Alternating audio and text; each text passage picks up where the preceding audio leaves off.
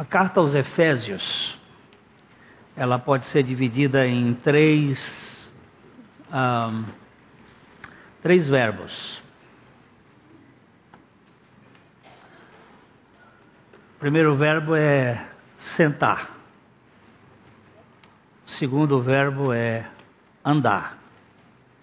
E o terceiro verbo é estar de pé. Ficar de pé é uma ideia. Em inglês é stand. Mas a ideia de ficar de pé, firme, firme.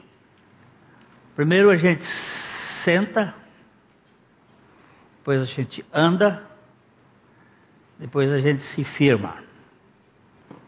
A minha netinha, que esteve aqui agora, há um ano e um mês atrás, ela nasceu totalmente é, indefesa, dependente, é deitada, depois ela sentou, depois ela andou e agora ela está, está no processo de ficar firme.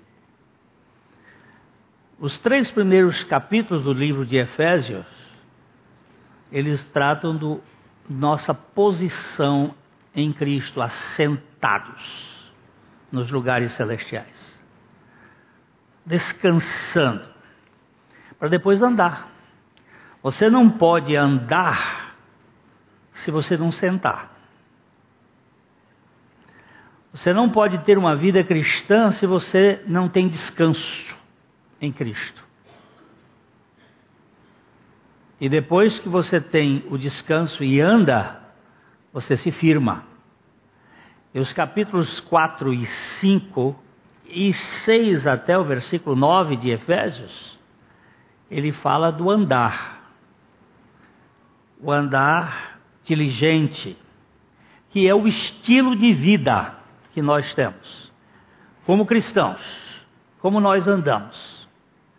Vede como andais essa é uma expressão. E aqui neste estudo a gente procurou selecionar sete características do andar cristão. A primeira delas é que nós andamos para a glória de Deus. O homem natural anda para a sua própria glória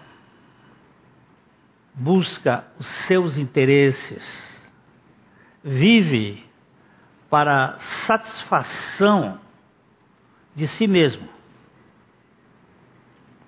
Mas o Filho de Deus, a nova criatura, ele anda para a glória de Deus. Hoje de manhã, no café, nós estamos com alguns irmãos que vieram de Curitiba para uma reunião aqui em Londrina. Eu estou com três deles na minha casa, um privilégio muito grande. O Dr. Rui, a minha sobrinha Vera e a Lígia. E nós estávamos tomando café e eu estava conversando com eles quando o Dr. Don Richardson esteve aqui na nossa igreja ah, falando sobre o fator Melquisedeque. O fator Melquisedeque é aquele sacerdócio do Deus Altíssimo que representa a presença de Deus em todos os povos, em todas as nações. Deus deixou marcas do seu dedo em todos os povos o povo de Israel ele escolheu para que do povo de Israel nascesse o Messias, o Salvador do mundo. Mas ele tem a ponta, o dedo dele está em todas as culturas. A Bíblia diz lá no livro de Atos que ele não se deixou ah, dar testemunho de si mesmo em todos os povos. E nós estávamos conversando que na língua chinesa, no mandarim, que tem cerca de 250 225, acho que é, não tenho muita precisão, 225 caracteres, letras. Nós temos, no português são 24 ou 25? 24. Nós não temos a. De, de fato, nós não temos o W. O W é de línguas estrangeiras e o K também é de línguas estrangeiras. Aí um pouco de mistura, mas o chinês tem 225, chega de, de 200, 150 letras do mandarim apontam para a Bíblia. Falam de alguma coisa da Bíblia. Por exemplo, dilúvio em mandarim é um sinal de um barco com oito pauzinhos em cima, assim. O que, que, é isso aqui? A arca. Quantas pessoas tinham dentro da arca? Oito. Aponta para a Bíblia. E tem um outro aqui, nós estávamos olhando lá hoje, que é justiça ou justificação. Quando você vai pegar a palavra que vai representar justiça ou justificação, você tem o símbolo do ser humano, do eu, do si mesmo, com um cordeiro sobre a cabeça.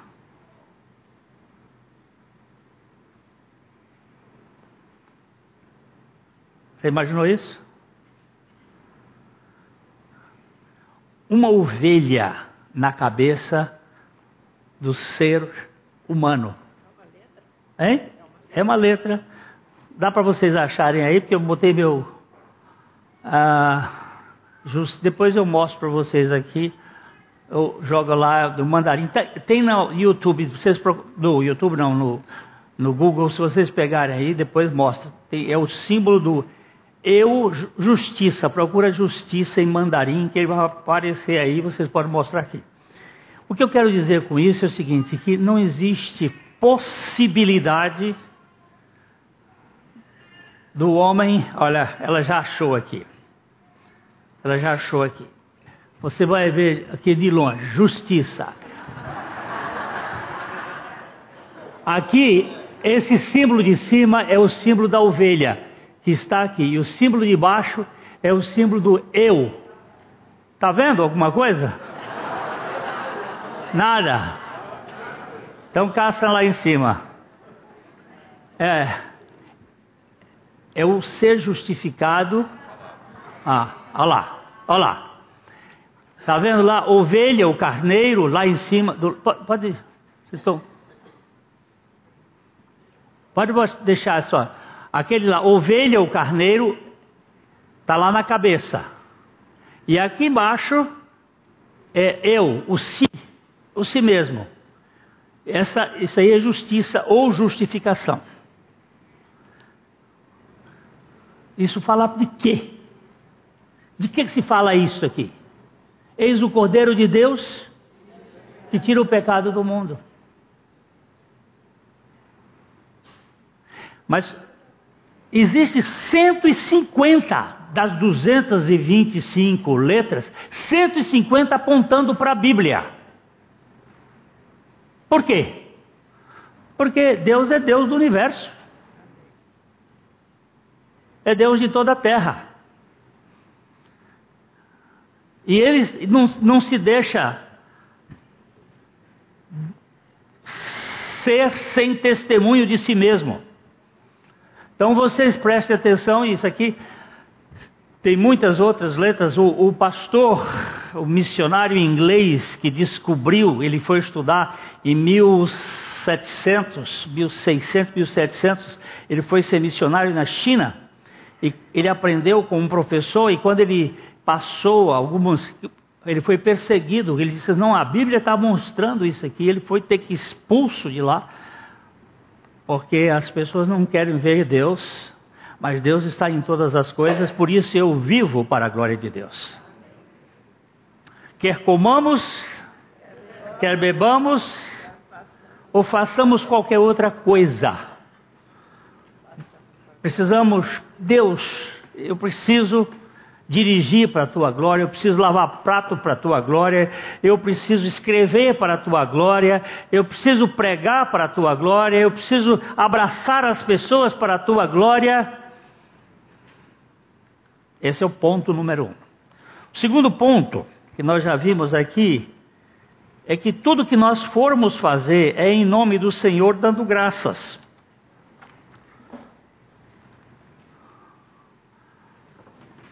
Fazer comida em nome do Senhor, dando graças. Vamos pegar coisas comezinhas, como comida. comida vai na, na colocado na mesinha. Então é coisa comezinha, é coisa, é coisa simplíssima. Você faz a comida para a glória de Deus ou faz para quê? Agora, senhoras e senhores chefes de cozinha, para quem que você cozinha? Para depois receber um elogio? E muitas vezes a gente faz e fica esperando, ó, eu fiz aqui Hã? Excelente, faz tempo. Faz tempo. Você já mudou de casa? Ah, tá bom. Então, quando mudar, nós temos aquele bacalhau português. Acabou o dinheiro? Acabou o dinheiro. Ah, bom. Construção acaba mesmo. Acaba. Acaba. Mas também você é munheca. Eu conheço você. Ah, a, a glória de Deus em tudo que a gente faz. Não é? Será que eu tenho feito isso para a glória de Deus? Ou eu faço para dar satisfações às outras pessoas? Eu estou fazendo em nome do Senhor Jesus e dando graças Estudos feitos recentemente por algumas universidades sobre a questão de pessoas mais felizes são as pessoas que mais agradecem.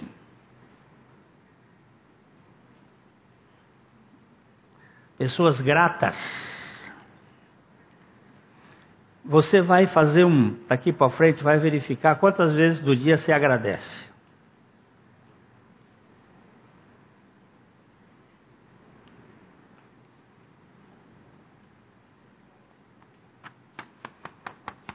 Preste atenção nisso. Eu tenho que o estilo, estilo de agradecimento. A terceira questão que a gente viu por aqui foi de coração alegre.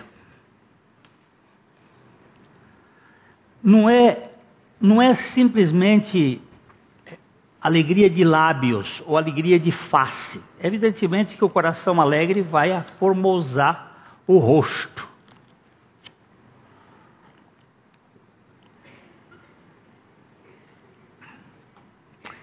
Em 1900 e bolinha, quando eu fui para o Rio de Janeiro, um dia eu estava na fila do cinema Metro em Copacabana com o meu irmão e estávamos conversando e falamos alguma coisa do Piauí e de repente um senhor que estava atrás de nós disse: Vocês conhecem o Piauí? Aí nós, nós somos piauienses. Aí ele disse, ah, vocês são piauienses, eu também sou. Digo, ah, o senhor é piauiense. Aí começamos a conversar, ele disse, aí descobrimos que ele era o brigadeiro Civil de Castro, estava com a sua esposa, dona Dagmar, uma mulher linda, o rosto, a pele Aí ele disse assim: Olha, e vocês são de onde? Eu disse: Somos de Corrente, no Piauí. Eu tenho um amigo lá em Corrente, o doutor Augusto Paranaguá.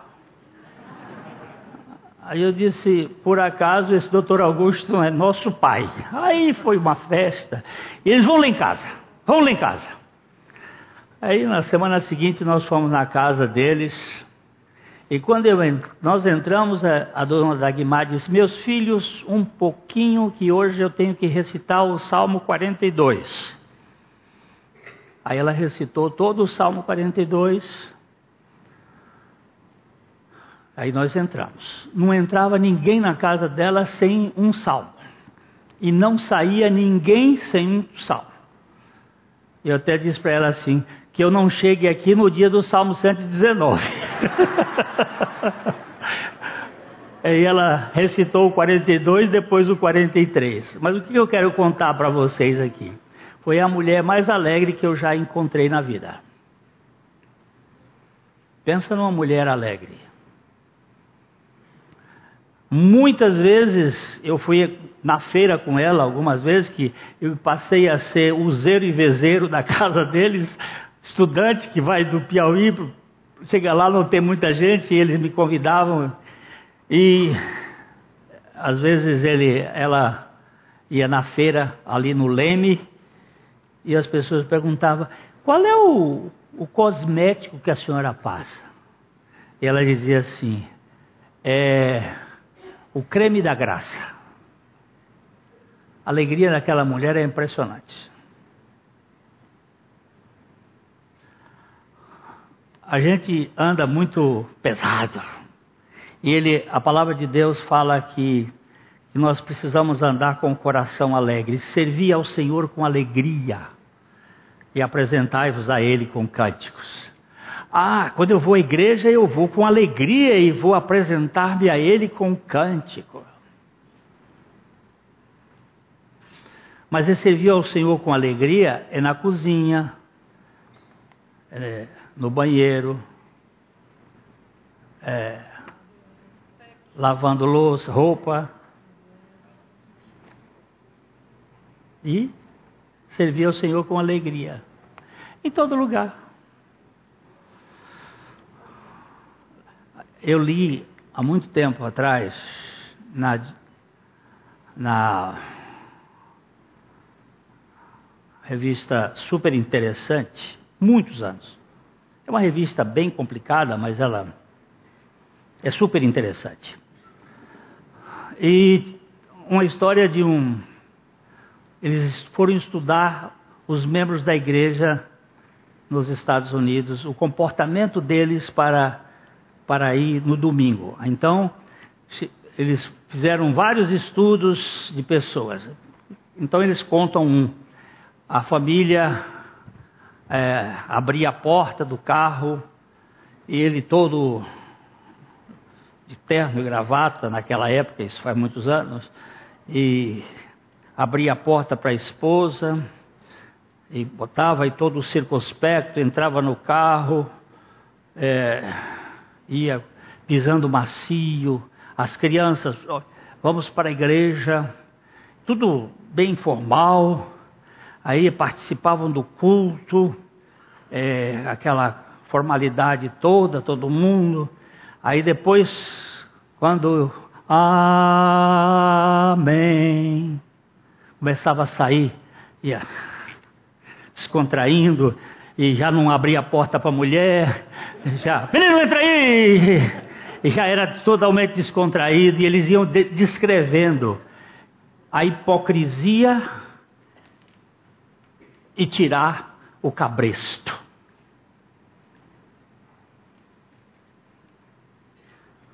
Que alegria é esta? Que pra, no boteco a gente vive com alegria, bebe a cerveja com alegria, e na vida cristã não se é alegre. Que alegria é esta? Por que, que eu sou tão contraído e tão me cobro tanto? De coração alegre. A quarta coisa que nós vimos aqui é fazer com amor. Todos os vossos atos sejam feitos com amor.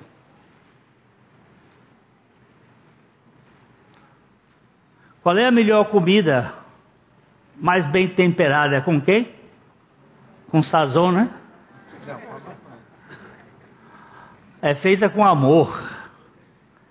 Nós precisamos ganhar essa dimensão de fazer é com amor.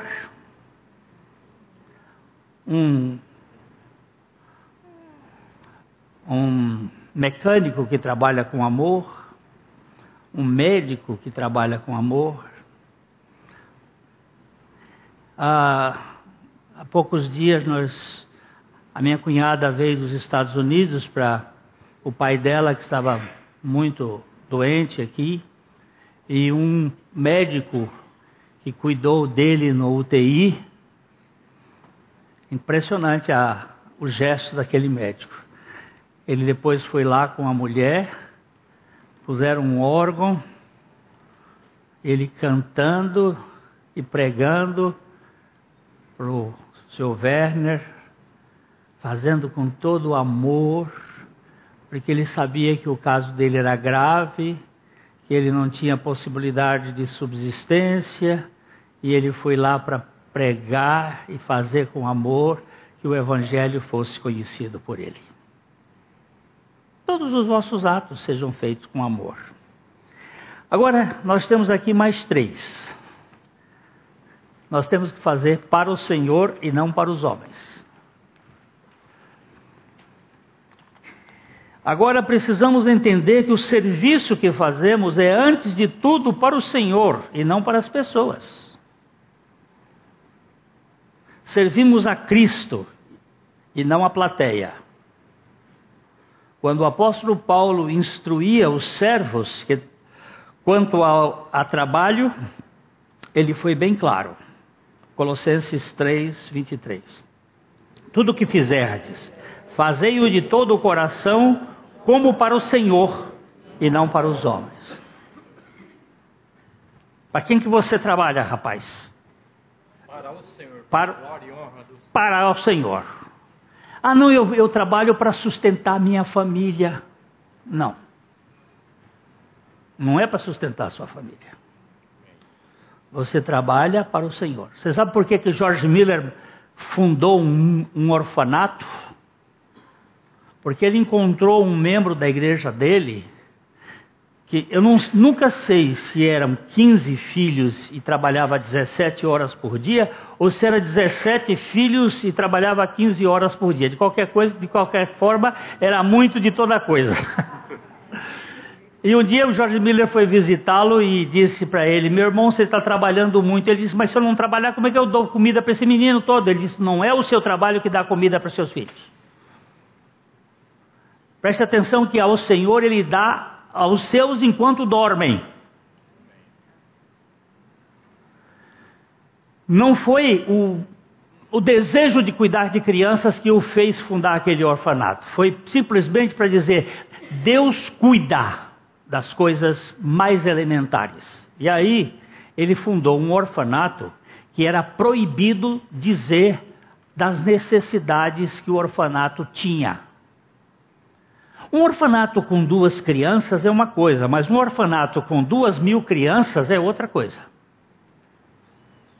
Duas mil crianças comendo, duas mil crianças vestindo, duas mil crianças é, se, sendo educada, sem pedir dinheiro a ninguém, só a Deus.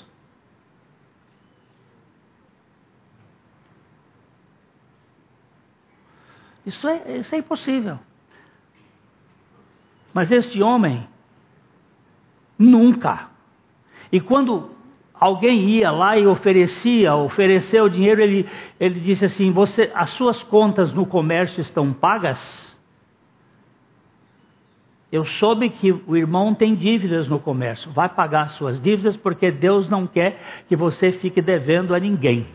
E quando você não tiver dívidas, você oferte. Quando o rei Jorge, uma, o, o, pai da, o marido da, da rainha é, Vitória, é o Jorge? Não, da rainha Vitória, quem era? Albert, é, da rainha Vitória Albert. Foi visitá-lo e disse, chegaram para ele e disseram assim, olha, o rei está aqui, veio fazer uma visita. George Miller saiu do seu gabinete.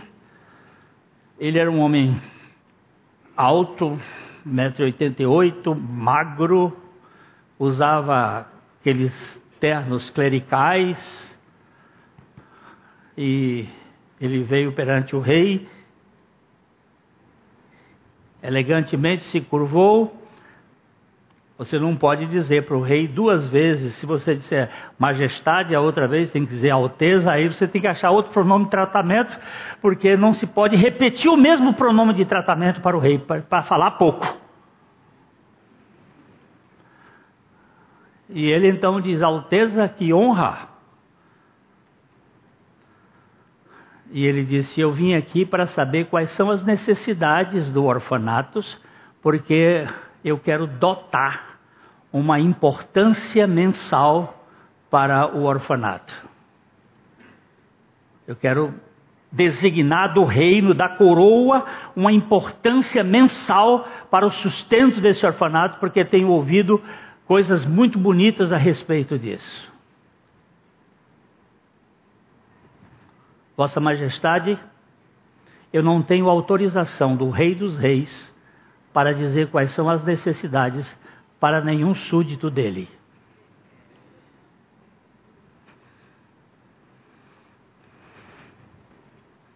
Isso é gente que crê.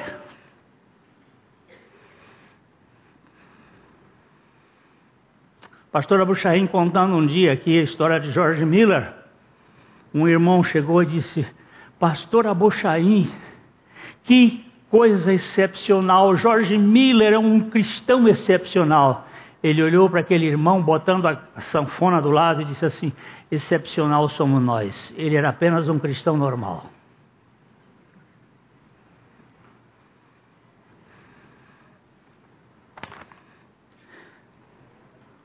Por que, que ele fazia isso? Porque ele vivia para o Senhor e não para os homens. A gente fica querendo que os, as pessoas nos aprovem.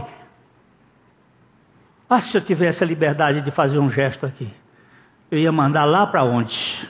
Para as capembas rajadas. Se você souber onde é, procure no dicionário, que é o lugar onde o diabo fez a, a casa dele e botou para mais para trás. Estou preocupado com a opinião de quem? se eu vivo para Deus, se eu sirvo a Deus e não aos homens. Se você não gosta de mim, eu não vou dizer azar, não. Vai ser um prazer eu gostar de você sem que você goste de mim. Pode, podemos não ter é, relacionamento mais afetivo, mas eu não posso deixar de gostar de você ou amá-lo. Você serve ao Senhor ou aos homens? Ainda que estejamos servindo aos irmãos ou à sociedade, o nosso trabalho tem como alvo principal agradar ao Senhor e não propriamente aos seres humanos em seus caprichos. Nós lemos aqui em Efésios 6, 7, Paulo dizendo: trabalhem com entusiasmo como se servissem ao Senhor e não aos homens. Isso nos tira da expectativa dos aplausos e do temor da crítica. Você sabe que esses são os dois pontos mais perigosos: o reconhecimento que nós buscamos e o, me o medo de sermos desconsiderados. Mas se estamos servindo ao Senhor, aleluia! Qualquer que seja a posição. A sexta questão aqui é apenas na força divina, servir na força divina. É claro que o cristão é um agente na obra de Deus, mas é mais claro ainda que o seu trabalho é conduzido pela ação da graça do Senhor. Nesta versão, nova versão transformadora de 1 Coríntios, capítulo 15, verso 10, nós podemos ler o seguinte: O que agora sou, porém, deve-se inteiramente à graça que Deus derramou sobre mim e que não fui inútil. Trabalhei com mais dedicação que qualquer outro apóstolo. E, no entanto, não fui eu, mas Deus que, em Sua graça, operou por meu intermédio. Pela graça, Eu fiz, mas não foi eu que fez. Não fui eu quem fez. Foi Ele que fez em mim e por mim. Paulo sabia disso. Parece que ele vai dizer aqui uma, uma grande. Porque eu trabalhei muito mais do que todos os apóstolos. Você diz assim, pê, você é uma muito arrogante. Diz, mas não fui eu. Foi a graça de Deus que fez isto. Tem um, um pastor americano chamado Wayne Jacobsen.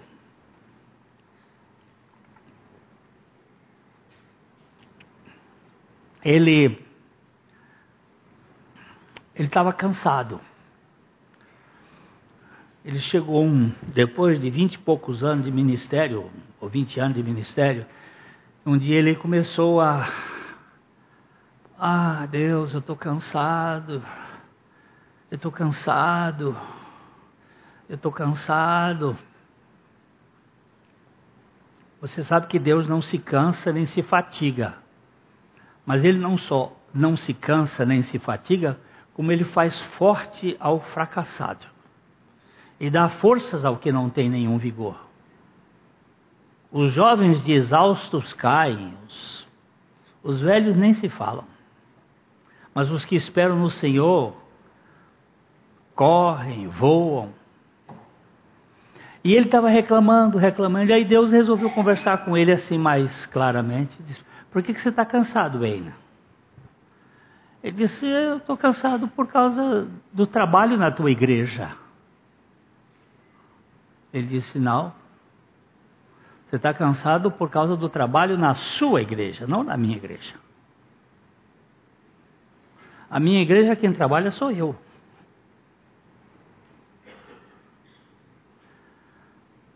Na minha igreja eu posso te usar, mas não é você que faz. E quando eu uso alguém na minha igreja, eu dou forças para ele.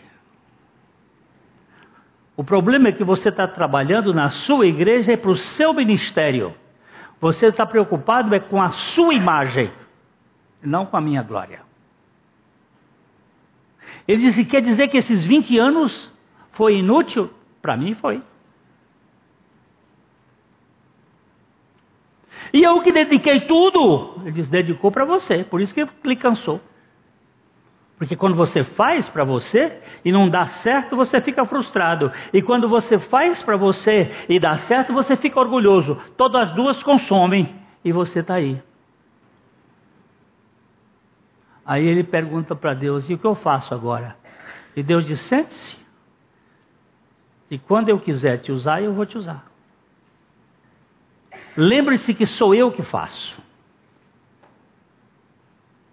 E naquele dia ele disse que colocou-se diante do Senhor, prostrou-se e disse: De hoje em diante, nevermore, nunca mais eu vou fazer nada. Agora, quando o Senhor quiser, me usar, o Senhor faça o que o Senhor quiser.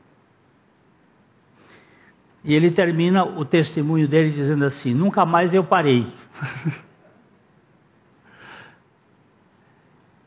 Trabalho muito mais do que antes, mas a minha agenda não é minha, é marcada pelo Senhor. E quando Ele quer, Ele traz, e quando Ele quer que eu vá, Ele leva, Ele abre as portas, Ele arruma as coisas, e eu sou apenas o canal. É isso aqui que me faz pensar. Você trabalha na força divina, no poder da força de Deus. Devemos trabalhar arduamente para a glória de Deus, sabendo que nós seremos supridos pela graça de Deus, restaurando o nosso ser. Ainda que nos cansemos em nosso homem exterior, descansamos em nosso homem interior. Não precisamos ficar ansiosos ou inquietos com esta missão. Eu gosto disto que A. W. Tozer disse: Deus não tem prazos fixos para trabalhar. Só a consciência disso aquieta nosso espírito e relaxa nossos nervos. Uma das coisas que cansa muito é que eu quero ver o resultado. E se o resultado não sair do jeito que eu quero, eu fico estressado. Isso aí o mundo sabe fazer muito bem e consome. Senhor, o resultado será para a tua glória e o Senhor vai fazer. Eis-me aqui. Quando Deus encontrou-se com o, o, profeta Isaías no templo, que o profeta Isaías se rende, o profeta Isaías vinha de uma depressão pela morte do rei Uzias, porque ele, no ano em que morreu o rei Uzias, eu vi o Senhor assentado no alto sublime trono. E ele estava agoniado cá em pé, querendo fazer a obra de Deus. E aí Deus se manifesta e santifica Isaías, tira uma brasa com Atenais, purifica a boca de Isaías, limpa Isaías e ele diz assim: A quem enviarei? O Senhor pergunta. E quem há de ir por nós? Você vê que o Senhor fala por nós e não por mim, porque ali é a Trindade. E quem há de ir por nós? A Isaías diz: Eis-me aqui. Envia-me a mim. A única coisa que você pode fazer é isso. Eis-me aqui. O dia que o senhor quer que eu faça? Eu quero que você vá dar um abraço numa pessoa lá no hospital. Eu quero que você vá visitar uma velhinha que está lá doente. Eu quero que você vá. Eu quero que você vá. E aí isso, isso serve para adolescente a adulto.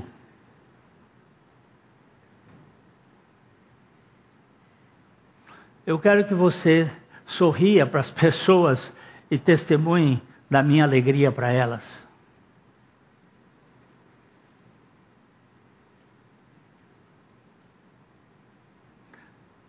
Quando Samuel, pai do Criador do, do, Exército da Salvação,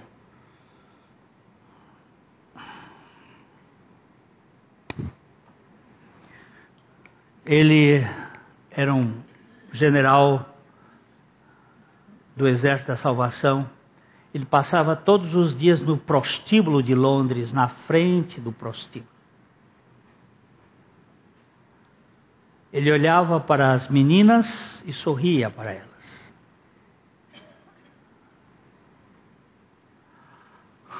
E depois elas comentavam: Londres é uma cidade muita neblina, muito fog. Elas diziam assim: hoje o sol passou radiante na, na minha porta. Só o sorriso do general velho do Exército da Salvação. William Booth. Não é Samuel, não. William Booth. Obrigado. Um sorriso. Este na força do Senhor. E por último, zero de murmuração. Uau, uau, uau, uau zero de murmuração ou contenda. Finalmente, o serviço cristão pode ser bem visto sem as malditas murmurações e contendas. Filipenses 2, 14 e 15. Façam tudo sem queixas nem discussões de modo que ninguém possa acusá-los. Levem uma vida pura e inculpável como filhos de Deus, brilhando como luzes resplandecentes num mundo cheio de gente corrompida e perversa. O diabo prefere pescar em águas agitadas. Murmurações e contendas são estratégias forjadas pelo maligno para desanimar os crentes e paralisar a missão. Eu queria que vocês me ajudassem aqui. O que que leva uma pessoa a murmurar?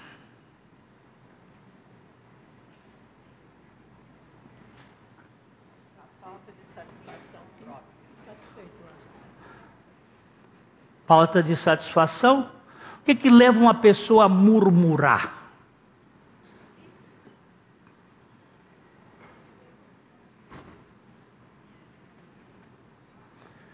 Vamos fazer também agora quanto tempo você murmura durante o dia.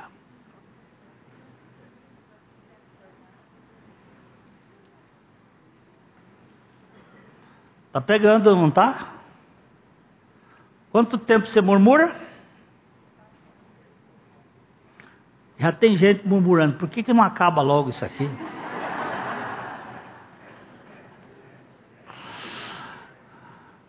Vamos logo para a ceia para a gente ir embora. A murmuração é um fenômeno cotidiano.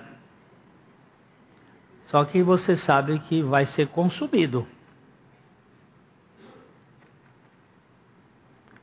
E contenda, de onde vem contenda?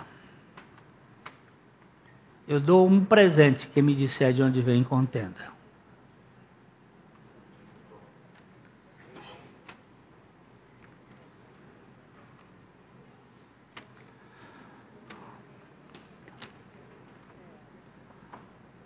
Tem pelo menos duas palavrinhas bem chatas. Uma é ciúme, a outra é inveja. A contenda vem disto. É, inveja. Invidere. Eu olho para mim e não vejo, mas eu vejo no outro. E aí eu tenho ciúme, aí eu faço a contenda. Os contenciosos, os contendedores não poderão entrar no reino dos céus, porque chegar no céu, contenda vai virar o inferno.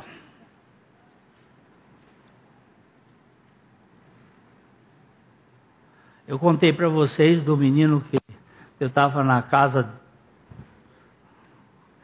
Meu filho, você tem que visitar sua avó.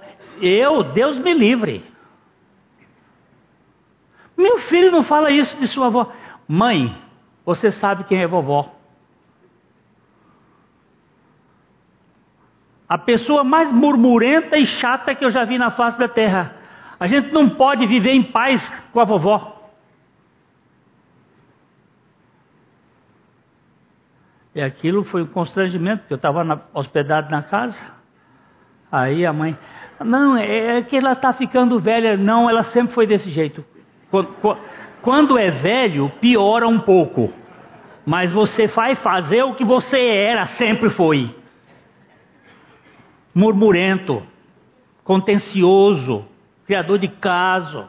Em vez de ser resposta, é problema. Em vez de ser solução, vai gerar problemas da família, vai gerar mágoas. Essas mágoas serão feridas incuráveis. Se perpetuam.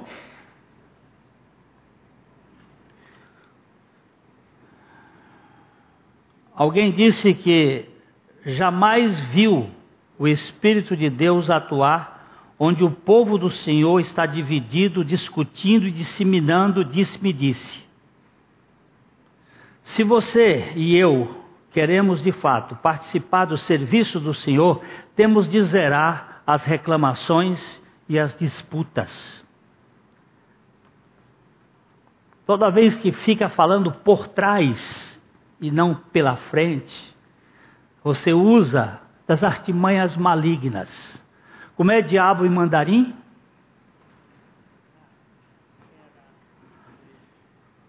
Homem no paraíso com a serpente.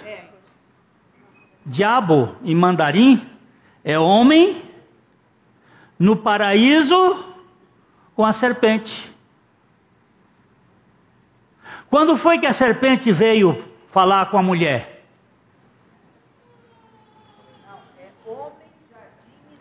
É, homem, jardim e secreto. Ó, por trás. Secreto. Toda organização secreta é perigosa.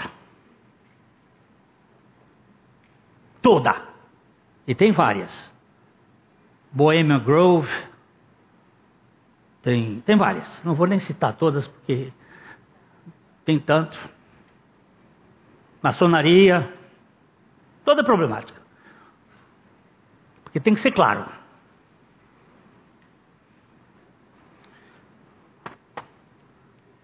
conversa no bastidor, pode ter certeza que o diabo está ali. Junto. Eu gosto de igreja, ele de Jesus diz assim: onde dois ou três estiverem reunidos em meu nome, eu estou lá. Eu, eu gosto de igreja porque igreja é lugar onde Jesus está. Mas não se esqueça que o diabo também está.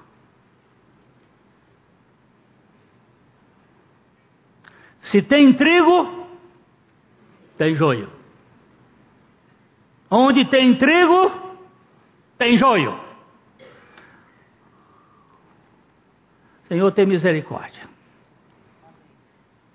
Transforma-me. Para Thomas Manton, puritano inglês do século XVII, a vontade de discutir e o zelo em favor de uma opinião mais do que inúteis à fé, são características negativas de gente que se envolve não com o serviço da fé, mas com o seu desserviço.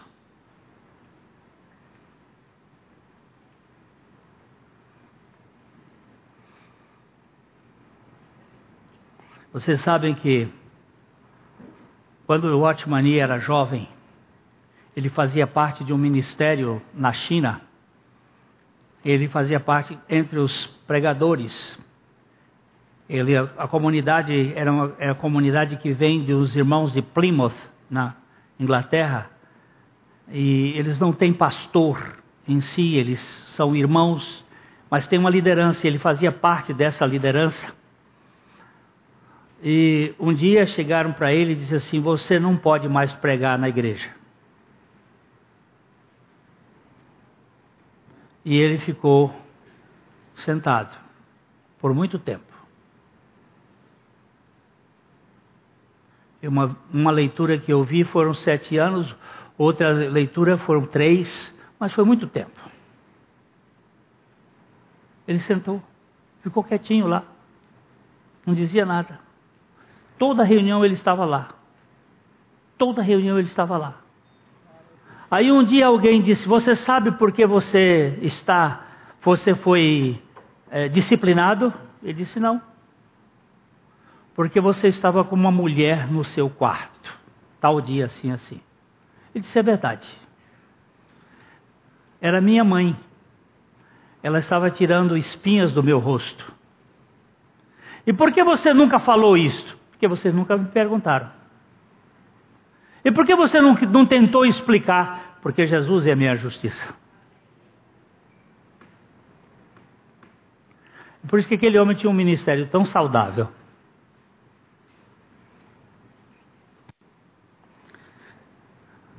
Deus nunca pergunta sobre nossa capacidade ou incapacidade, mas se estamos à disposição. Assim, o nosso serviço para a glória de Deus depende da graça de Deus para ser executado. Portanto, renda-se ao Senhor e sirva na sua capacidade. Amém? A Livraria PIB Londrina procura selecionar cuidadosamente seus títulos e autores a fim de oferecer um conteúdo alinhado com o Evangelho de Jesus Cristo Bíblias, livros de teologia, devocionais, literatura infantil, biografias, comentários bíblicos e muito mais. Dispomos também de um acervo de CDs e DVDs das mais de 5 mil mensagens ministradas na primeira Igreja Batista em Londrina. Visite a Livraria PIB Londrina e conheça ainda mais. Livraria PIB Londrina, de segunda a sexta, das 13h30 às 18 horas endereço na Avenida Paraná, 76A, próximo ao Calçadão, bem no centro de Londrina. Ligue para 3372 8921 ou acesse o site www.livrariapiblondrina.com.br.